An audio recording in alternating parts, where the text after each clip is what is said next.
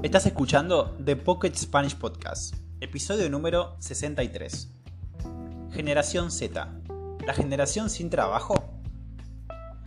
Muy buenas a todos, ¿cómo están? Espero que se encuentren muy bien. Como siempre, estoy muy contento de empezar un nuevo episodio. Ya volví a Córdoba, para los que no saben, yo soy del norte de la Patagonia y estudié y vivo actualmente en la ciudad de Córdoba, Argentina.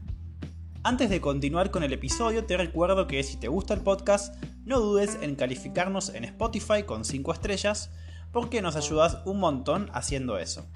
Y además nos permite que el podcast siga creciendo cada día. Otra de las cosas que quiero recordarles es que el podcast cumplió un año, así que estoy muy contento. Como les dije en el último episodio, tiene la posibilidad de ganarse una conversación conmigo de forma gratis. Es una gran oportunidad de poder practicar tu español y además te quiero decir que tenés una gran chance de ganar, porque no hay mucha gente que está participando, así que el premio puede ser tuyo. Para más información visita nuestro Instagram o también escucha el episodio número 62, donde explico bien cómo funciona esta gran oportunidad. Bueno, y en el episodio de hoy les traigo un análisis de un artículo que me llamó la atención en los últimos días, que tiene que ver con un tema muy actual o con una generación que podríamos decir se relaciona con nuestro futuro. En el episodio de hoy hablaremos sobre la generación Z. ¿Alguna vez escuchaste hablar sobre esto? Bueno, seguramente sí, porque es un término muy conocido, especialmente ahora que todos tenemos conexión a Internet. Pero si no lo conocías, quédate escuchando que te cuento todo sobre esta generación. Y además, uno de los mayores problemas que está sufriendo en la época actual. Bueno, pero antes de empezar con el episodio te voy a contar primero qué es la generación Z, porque muchos de ustedes se, estarán preguntando seguramente, pero ¿Qué es esto de la generación Z? ¿no? Porque a veces es difícil encontrar una definición, incluso en páginas de internet hay páginas que dicen que es entre los años 1990 y 2000, 1990 y 2010. Bueno, hay como diferentes calificaciones. Yo les voy a contar más o menos eh, una calificación general y bueno, vamos a ver qué es la generación Z antes de eh, poder comenzar con el episodio, así lo podemos entender de una mejor manera. La generación Z es el grupo de personas nacidas a finales de la década de 1990 e inicio de los, de los 2000, es decir, entre 1995 y el año 2000, y que tienen la peculiaridad de estar familiarizadas con el uso de la tecnología digital, Internet y los medios sociales desde una edad muy temprana. Es decir, son personas que han nacido ya con los teléfonos, con los teléfonos inteligentes, con las computadoras y con el Internet. Otros artículos los definen como los nacidos entre el 1997 y el 2012. Así que creo que en general podríamos decir que son las personas que nacieron a fines del 1900 y más o menos hasta el 2010, hasta el 2012, pero no mucho más. Así que si tenés entre, pienso, 20 años o 15, 16 años hasta 32 más o menos, 30 años, pienso que estás dentro de la generación Z. Así que yo pienso que estaría dentro de esta generación porque yo nací en el 1996. Así que según esta definición creo que yo entraría dentro de la generación Z. Pero no sé, eso depende de las páginas, depende de las páginas de Internet. Actualmente, los integrantes de la generación Z, principalmente los primeros integrantes, es decir, las personas que nacieron entre 1995 y los 2000, ya se encuentran en una etapa donde están a punto de terminar su vida universitaria o ya la terminaron. y también, por supuesto, están en busca de un trabajo, en busca de un empleo. Mientras que los más jóvenes se ven en el dilema de elegir una carrera para estudiar. Así que claramente yo pienso que soy generación Z, porque como muchos saben, yo terminé la universidad el año pasado y ahora obviamente podría, o sea, tengo que encontrar un trabajo o empezar a trabajar de también de, de mi otra profesión. Así que bueno, leyendo esto me siento identificado. Si vos también te sentís identificado, sigue escuchando el episodio que te cuento mucho más sobre esta generación. La primera característica de esta generación es que son nativos digitales. Es decir, tienen una especie de conexión innata con la tecnología y crecieron rodeados de información rápida y con las redes sociales. Es como si hubieran nacido con un super chip tecnológico que los hace expertos desde muy chicos. La segunda característica es que son consumidores inteligentes. Son expertos en elegir y comprar cosas.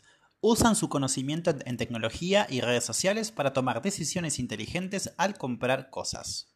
En lugar de confiar solo en lo que dicen las celebridades o famosos, prefieren escuchar a otras personas comunes que ya han usado el producto y comparten sus opiniones en Internet. La tercera característica es que son conscientes de su privacidad. Ellos crecieron sabiendo muy bien la diferencia entre lo que quieren que todos vean y lo que prefieren guardar solamente para ellos. Por eso no son muy fanáticos de usar Facebook, donde todo es más público, prefieren usar redes sociales como Instagram o TikTok, donde pueden controlar mejor quién ve sus cosas y mostrar solo lo que quieren que otros vean. La cuarta característica es que son emprendedores y están preocupados por sus perspectivas de futuro. Es una generación muy emprendedora y un porcentaje de ellos cree que no necesariamente tienen que estudiar para llegar a un éxito profesional. La generación Z ha crecido en un mundo que no siempre les ha hecho sentirse seguros económicamente y lo han tenido en cuenta a la hora de planificar su futuro profesional. Como última característica, la responsabilidad. La preocupación por el medio ambiente y el futuro los lleva a mantener una cultura ambientalista.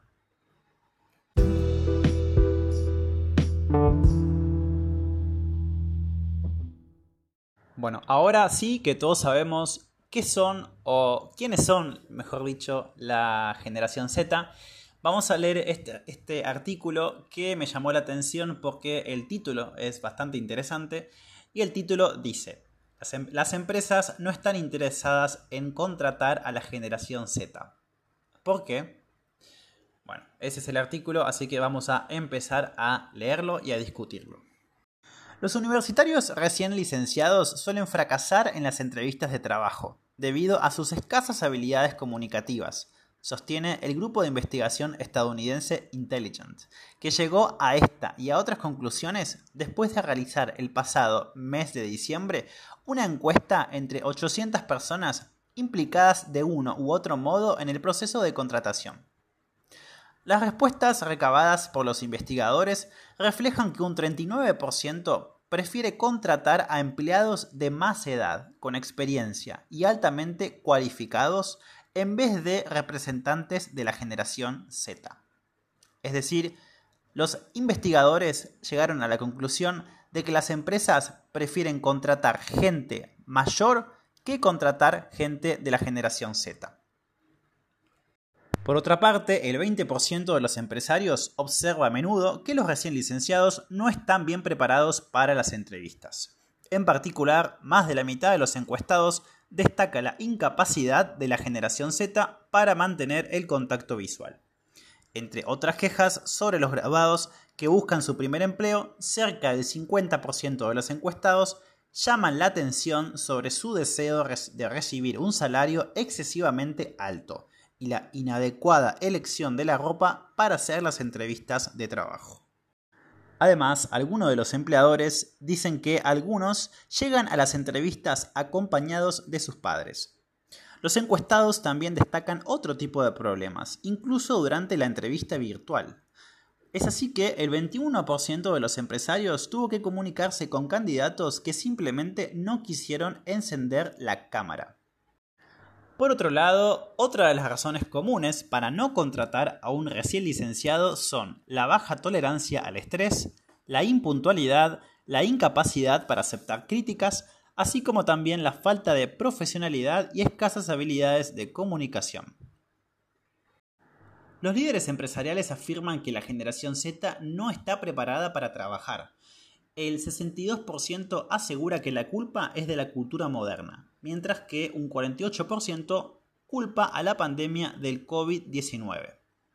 Algunos encuestados también afirman que es difícil trabajar con los recién graduados porque sus padres y profesores no los prepararon para el mundo laboral. Por otro lado, la generación Z enfrenta su miedo también al futuro. una encuesta reveló que el 76% de los encuestados de este grupo de edad les preocupa que ChatGPT pudiera sustituirles el trabajo. Es decir, que ChatGPT pudiera reemplazarlos en el trabajo.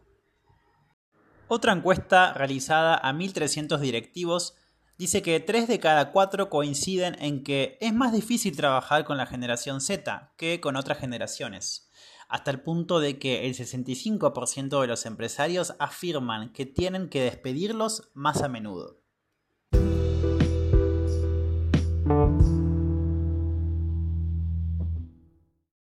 Para entender mejor cómo funciona esta generación Z y qué es lo que realmente busca en una empresa o en un trabajo, vamos a leer otro artículo, perdón, que explica básicamente esto. Dice que casi la mitad de los encuestados es decir, el 48,1%, dice que lo que más valora en una empresa es el ambiente de trabajo positivo, también un salario competitivo y los beneficios adicionales, mientras que un 7,4% pone más importancia a los valores de la empresa. Además, para el 80% de los candidatos de la generación Z, la flexibilidad en los horarios tiene mucha importancia y el mismo porcentaje de personas sostiene que la flexibilidad mejora el rendimiento laboral. A la generación Z le gusta tener la libertad de hacer cosas por sí mismos, es decir, tener autonomía. Les encanta tomar decisiones importantes y sentir que son responsables de su trabajo. Les gusta la idea de poder ser creativos y aportar nuevas ideas en lo que hacen. También les gusta saber cómo están haciendo, las cosas, quieren recibir comentarios como consejos, elogios de sus jefes regularmente para saber en qué son buenos y en qué pueden mejorar. Es decir, les gusta recibir como un feedback. Para ellos, los jefes que les dicen cómo lo están haciendo de una manera positiva son como los jefes perfectos. Así que en el trabajo les gusta tener autonomía, responsabilidades y también recibir comentarios para poder crecer y mejorar. Los chicos de la generación Z, cuando buscan trabajo, quieren sentir que están haciendo algo importante para el mundo. Les gusta trabajar en empresas que tienen un propósito claro y valores que coinciden con los suyos. Además, les gusta tener la libertad de poder elegir sus horarios y la opción de trabajar desde casa. No les gusta seguir una estructura de trabajo muy rígida, prefieren que les evalúen por sus resultados. Quieren crecer y aprender en su trabajo, Así que buscan empresas que inviertan en su desarrollo personal y profesional.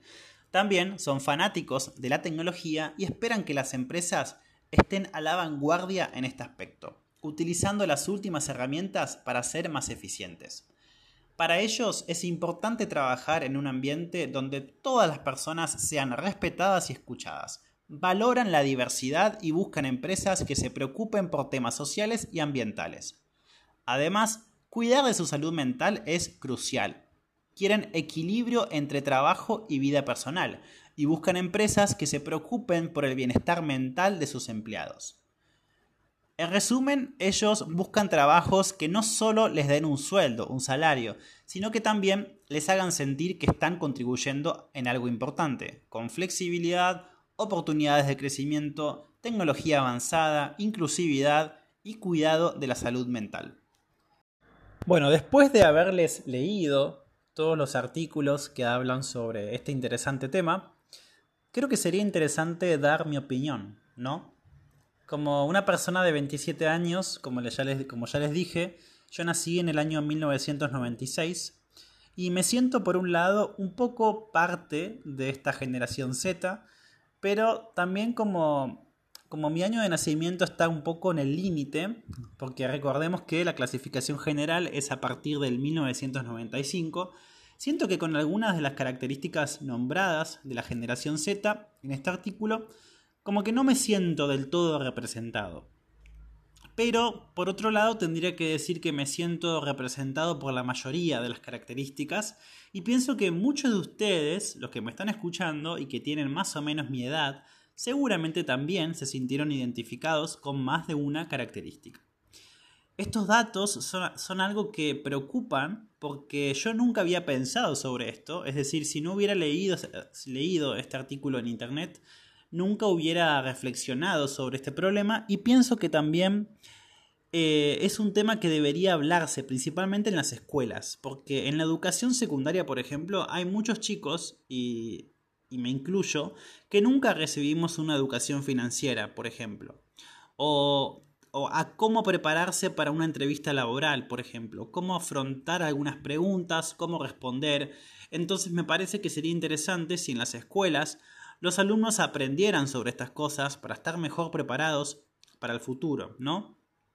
Una cosa con la que no me siento muy identificado es otra característica actual de la generación es que no está eh, nombrada en los artículos, pero que tiene que ver con los problemas como la depresión, la ansiedad o problemas de sociabilidad. En este caso no siento que tenga tanto esos problemas como los chicos de ahora, pero pienso que el resto de las características son ciertas. Me gustaría, por supuesto, que me cuentes ¿Qué pensás sobre esto? ¿Te parece, ¿Te parece cierto? ¿Tuviste la experiencia de estar en una entrevista laboral, por ejemplo, y no sentirte preparado o preparada? Bueno, si les gustaría responder a estas preguntas del podcast, recuerden que me pueden enviar un mensaje de audio MP3 o un mensaje a pocketspanishpodcast.com. También se pueden comunicar conmigo en Instagram, por supuesto. Por supuesto, perdón, me pueden encontrar como The Pocket Spanish Podcast. Así, eh, porque también quiero saber sus respuestas, me parece un tema súper interesante y seguramente ustedes tampoco sabían sobre esto, porque es un tema que la verdad que no se habla y este artículo me pareció súper interesante y por eso quería hacer este episodio para que discutamos juntos. Así que bueno, ese fue el episodio de hoy, espero que te haya parecido interesante y que hayas aprendido algo nuevo. Y bueno, como ya dije, si te sentís identificado o identificada y querés comentarme cómo es tu situación, no dudes en comunicarte, en enviarme un mensaje, me encantaría que, lo hagas, así te puedo leer. Y bueno, te felicito por haber escuchado un poco más de español hoy, que hayas decidido escuchar español. Es muy importante que sigas con esa constancia en tu estudio del español. y bueno, poco a poco vas a seguir aprendiendo Seguramente me, estás escuchando desde el auto, estás manejando, estás caminando en el centro de tu ciudad o simplemente estás acostado o acostada en la cama mirando el techo y pensando, nada, escuchando, escuchándome y escuchando el español y, bueno, eh, intentando eh, adquirir esas estructuras y el vocabulario del español. Bueno, nada, quería decir unas cosas antes de terminar el episodio. Eh, y bueno, espero que les haya parecido interesante y nos estaremos viendo en el próximo episodio. Chao, chao.